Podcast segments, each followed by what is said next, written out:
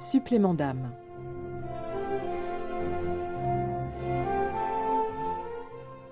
Comment cartonner sur les réseaux quand t'es catho?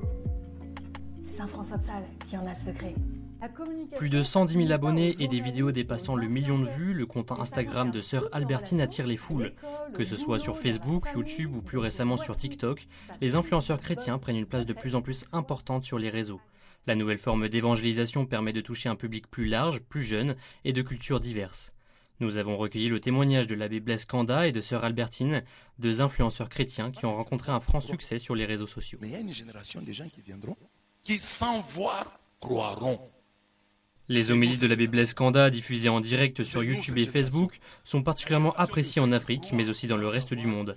Il est prêtre en République démocratique du Congo et s'est donné pour mission de transmettre un message spirituel qui appelle à l'engagement. Le message que nous voulons porter, c'est que c'est le message de l'Église. Ce message, c'est un message de salut pour tout homme qui l'écoute, un salut intégral. Nous invitons les gens à croire au Seigneur Jésus, à lui donner leur vie, à connaître de plus en plus l'Église, mais aussi à s'engager pour changer leur société, pour changer leur monde, pour changer leur milieu de vie. Un message, oui, spirituel, mais qui invite aussi à un engagement socio-politique euh, du chrétien dans le monde d'aujourd'hui. Alors qu'il souhaitait partager ses homélies à ses paroissiens durant l'épidémie de Covid-19, ses interpellations sont rapidement devenues virales à tel point que sa voix se diffuse désormais dans le monde entier. J'ai sur YouTube des, des, homélies qui ont été suivies par 200 000, euh, qui ont 200 000 vues, 300 000 vues. Donc j'atteins un, nombre beaucoup plus grand et je n'atteins pas seulement les chrétiens de Mbujima, j'atteins les chrétiens de Kinshasa, de Lubumbashi, du Bénin, du Togo, euh, de la Martinique, des États-Unis, de l'Allemagne, d'un peu partout. De son côté, Sœur Albertine a entrepris une communication qui vise à briser les clichés de la vie religieuse. Ces vidéos courtes et dynamiques s'adressent essentiellement aux jeunes grâce à une expression résolument moderne. Selon elle, il est important que la communauté catholique s'implique davantage dans cet apostolat numérique. C'est un, outil formidable pour toucher de manière très très large. Euh, on n'a jamais eu d'outils comme ça pour euh, toucher aussi largement.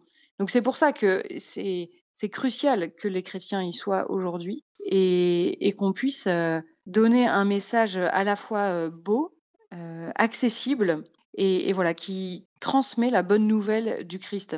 Ça c'est, il, il, me semble que c'est ce qui est le plus important de pouvoir rejoindre les gens dans leurs problématiques avec un langage qui est le leur, en utilisant les codes qui sont les leurs, donc les codes des réseaux sociaux.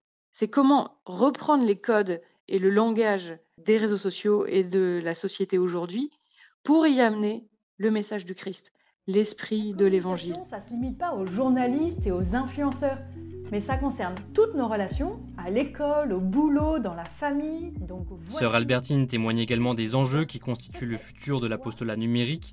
Elle déplore en particulier le manque de coopération entre les influenceurs catholiques. Cet enjeu d'unité entre les chrétiens dans le monde comme sur les réseaux sociaux est le cœur de la mission de la communauté du chemin neuf dont elle fait partie. Il y a cet enjeu d'unité, de, de, dialogue euh, entre nous, quelle que soit euh, notre opinion personnelle, quelle que soit euh, notre notre fibre, notre sensibilité euh, ecclésiale. On est ensemble, on est frères et sœurs en Christ et, euh, on doit justement euh, se serrer les coudes, se partager hein, les, les, bonnes pratiques, prier les uns pour les autres, s'entraider.